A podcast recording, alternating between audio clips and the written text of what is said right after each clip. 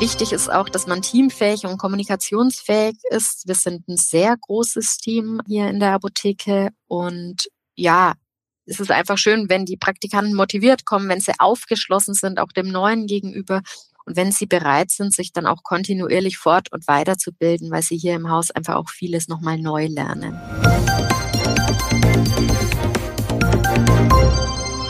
Es ist wieder Mittwoch und damit Podcastzeit bei das PTA Magazin. Hallo und herzlich willkommen zum PTA Funk, dem Podcast für PTA und alle, die uns zuhören möchten. Mein Name ist Julia Pflegel und ich bin die Chefredakteurin des Magazins. Erinnern Sie sich noch an Ihr PTA-Praktikum? Waren Sie aufgeregt vor Ihrem ersten Beratungsgespräch im HV? Manche PTA-Praktikantinnen und Praktikanten kennen das überhaupt nicht, denn sie haben gar keinen Kontakt zur Kundschaft. Statt in einer Vorortapotheke kann das Praktikum, zumindest teilweise, auch in einer Krankenhausapotheke absolviert werden, ohne Kundenkontakt. In der Apotheke der Uniklinik Erlangen betreut die leitende PTA Katja Bayerlein die PTA-Praktikanten und Praktikantinnen. Welche Aufgaben es dort gibt und wie gut der Unterricht in der PTA-Schule auf die Arbeit in einer Klinik vorbereitet, all das hat Bayerlein meinem Kollegen und Online-Redakteur Christoph Niekamp erzählt. Seien Sie gespannt. Ich wünsche Ihnen viel Spaß beim Zuhören und Liken nicht vergessen. Hallo nach Erlangen. Hallo Frau Bayerlein, schön, dass Sie sich Zeit nehmen. Hallo Herr Niekamp. So, heute soll es um das Thema Arbeit in der Apotheke in einem Uniklinikum gehen. Sie sind seit über acht Jahren leitende PTA in der Apotheke im Universitätsklinikum in Erlangen bei Nürnberg. Und jetzt soll es speziell aber um die Arbeit der Praktikantinnen gehen. Wir haben regelmäßig PTA-Praktikantinnen, die Sie betreuen. Was dürfen die denn genau in der Klinik überhaupt machen? Ja, also prinzipiell darf eine PTA oder eine Person, die sich in der PTA-Ausbildung befindet, laut Apothekenbetriebsordnung alle pharmazeutischen Tätigkeiten ausführen, solange diese von einem Apothekenleiter oder einem ernannten Apotheker beaufsichtigt werden. Das heißt konkret auch bei uns, ein PTA-Praktikant oder eine PTA-Praktikantin kann alle in einer Krankenhausapotheke anfallenden Aufgaben auch kennenlernen im Praktikum. Jetzt spielt hierbei natürlich äh, eine große Rolle auch, wie groß diese Krankenhausapotheke ist. Die Praktikumszeit ist doch relativ gering und wir müssen ja einer Ausbildungsverpflichtung nachkommen. Da sollte der Praktikant oder die Praktikantin auch die Chance haben, in dem Bereich wirklich gut kennenzulernen und auch im Team anzukommen. Deshalb konzentrieren wir uns meistens auf einen großen Bereich. Das kann natürlich die Galenik sein, die nicht sterile Herstellung. Das kann aber auch die aseptische Herstellung sein. Und gerade das aseptische Herstellen, auch bei uns im Zubereitungszentrum, beherbergt einen Großteil der PTAs, die hier in der Apotheke angestellt sind. Das heißt, hier ist der Personalbedarf sehr hoch, hier ist der Bedarf an Nachwuchskräften groß und deshalb freut es uns, wenn wir die Praktikanten in dem Bereich auch einarbeiten können und ihnen den Bereich auch vorstellen können. Okay, jetzt schauen wir ganz konkret auf diesen Bereich. Wie darf ich mir das vorstellen? Was kann die Praktikantin, der Praktikant da machen? Die Praktikanten lernen die Herstellungsbereiche kennen, sprich ähm, die Zytostatika-Herstellung oder auch die ähm, TPN-Herstellung. In dem Bereich werden die Ernährungslösungen in unserem Fall für Frühgeborene und, und Kinder hergestellt. Die dürfen aber auch in der Vorbereitung mithelfen, im Lagerraum, die Organisation des Arbeitsalltags. Ja. Okay. Wie lange dauert da die Einarbeitung? Also normalerweise, wenn wir eine PTA neu einstellen, äh, gehen wir davon aus, dass die Einarbeitung sechs bis zwölf Monate dauert. Deshalb der Praktikant wird in den drei Monaten dann auch durchgehend eingearbeitet. Ja, okay. Und äh, komplett alle Aufgaben wahrscheinlich im Vier-Augen-Prinzip. Genau, wir arbeiten im Alltag im Vier-Augen-Prinzip und natürlich arbeitet der Praktikant oder die Praktikantin unter Aufsicht und wie jede andere PTA in der Apotheke auch im, im in dem Bereich im Vier-Augen-Prinzip. Ja. Jetzt haben Sie regelmäßig junge Menschen, die aus der PTA-Schule kommen. Wie gut bereitet denn der Unterricht in der PTA-Schule auf die Aufgaben in der Klinik vor?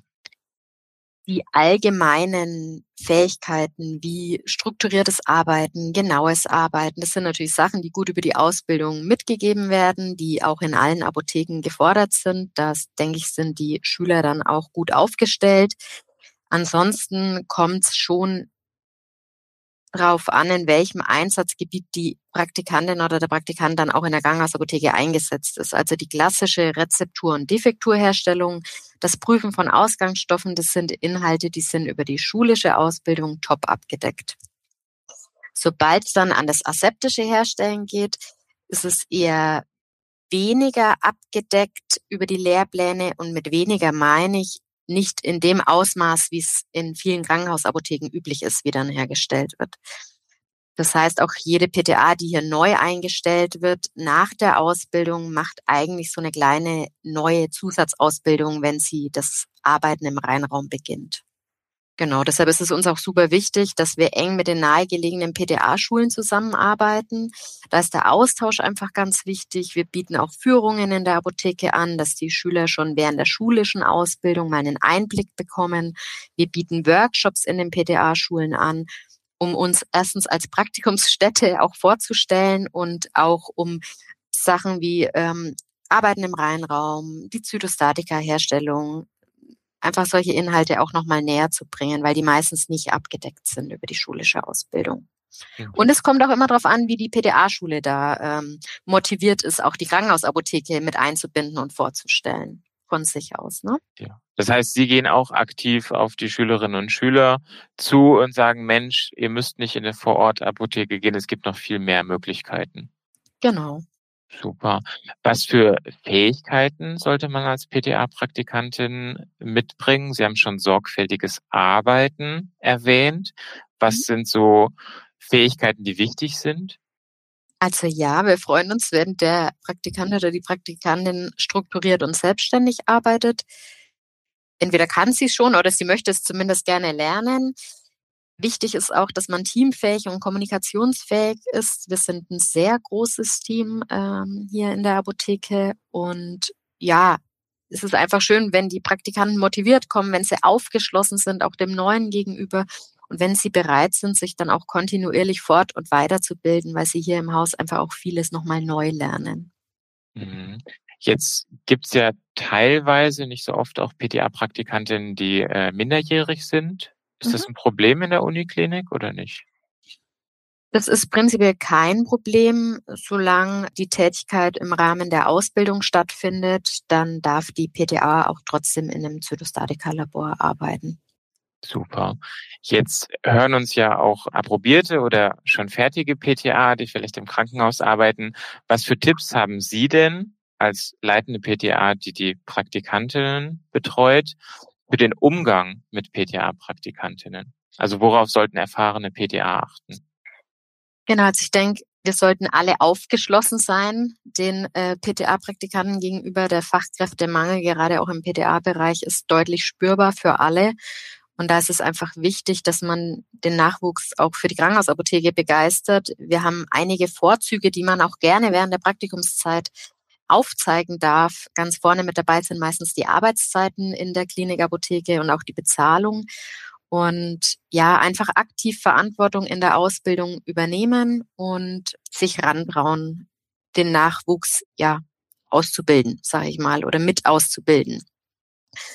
Genau. Ansonsten ähm, kann man auch gerne über die Bundesapothekerkammer, die hat eine Richtlinie veröffentlicht, nochmal zur praktischen Ausbildung, auch in Anlehnung an das PTA-Reformgesetz. Und da kann man sich ganz viele Dokumente auch runterladen, die einem da helfen im Alltag. Sprich, die befassen sich mit den Ausbildungsinhalten, die stellen Musterausbildungspläne zur Verfügung, Arbeitsbögen, die nochmal helfen, Inhalte zu vertiefen.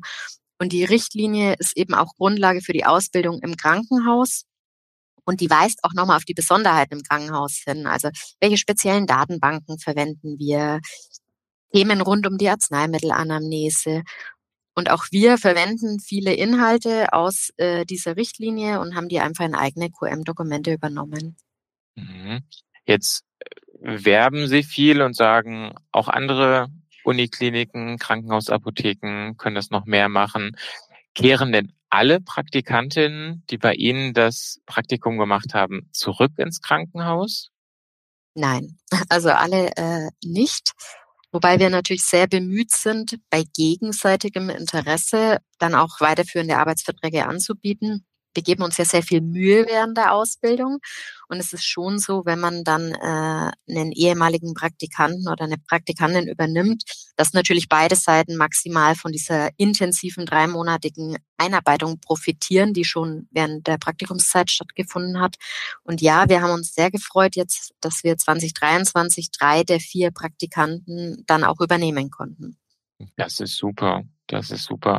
Und wenn jemand nicht äh, in die Krankenhausapotheke zurückkehrt, weil er sagt, nee, mir liegt die Vorortapotheke mehr oder was anderes. Das ist ja auch vollkommen okay wahrscheinlich. Absolut. Es ist einfach so, dass die Ausbildung maximal darauf ausgerichtet ist, ähm, dass wir beraten und im Handverkauf tätig sind. Und gerade die beratende Tätigkeit spielt in der Krankenhausapotheke so keine Rolle. Deshalb, man kann es schon nachvollziehen, wenn die PTA sich dann in, an die öffentliche Apotheke äh, orientiert. Genau, Sie haben schon erwähnt, dieser direkte Kontakt mit den Patientinnen und Patienten fällt weg. Gibt es denn mit anderen Personen, also ich stelle mir jetzt vor, Pflegekräfte, Ärztinnen, Ärzte, gibt es da Verbindung oder Kommunikation? Für die PTA, die hier im Haus festangestellt ist, je nachdem, in welchem Bereich sie eingesetzt ist, natürlich schon. Man hat immer wieder Rückfragen, auch zu Therapien oder Rezepturen. Aber für die Praktikantinnen ist es so, dass es im Alltag ehrlich gesagt keine Rolle spielt. Also die kriegen natürlich die Grundlagen der Kommunikation über die Einarbeitungspläne geschult. Das heißt, es geht dann eher ums Verhalten am Telefon. Wie äh, stelle ich mich vor, wenn ich den Hörer abnehme? Aber eine weiterführende Kommunikation spielt für den Praktikant keine Rolle. Da ist der Fokus wirklich auf der Herstellung. Und wir sind auch räumlich hier in Erlangen so angesiedelt in einem separaten Gebäude innerhalb des Versorgungszentrums, dass man im Alltag keinen direkten Kontakt mit den Ärzten und Pflegekräften hat. Okay, das heißt, für die PTA-Praktikantinnen sind die PTA, die fest angestellt sind, oder die Approbierten die Ansprechpartner? Genau, ja. Super. Dann sind wir schon fast am Ende unseres Gespräches und wir fragen alle Interviewpartner immer nach dem Aufreger der Woche. Worüber haben Sie, Frau Bayerlein, sich denn in letzter Zeit so richtig aufgeregt? Beruflich oder privat? Egal. Genau, also ich denke, Daueraufrege-Thema in allen Apotheken sind die Lieferengpässe. Es treibt einen in den Wahnsinn und es geht ja nicht immer nur um die Arzneimittel, es geht auch um die Verbrauchsmaterialien und die Hilfsmittel und sonstiges. Und wir haben jetzt jüngst mit den Lieferengpässen der Infusionsbeutel zu kämpfen, die natürlich als Trägerlösungen für viele auch Zytostatika-Infusionen dienen. Und es erschwert den Arbeitsalltag der PTA im Labor äh, ungemein, wenn man von den üblich festgelegten Herstellprozederen abweichen muss, weil die Übergangslösungen sind meistens zeitintensiver. Ja. ja. Oha, ja, das stelle ich mir wirklich sehr, sehr schwierig vor.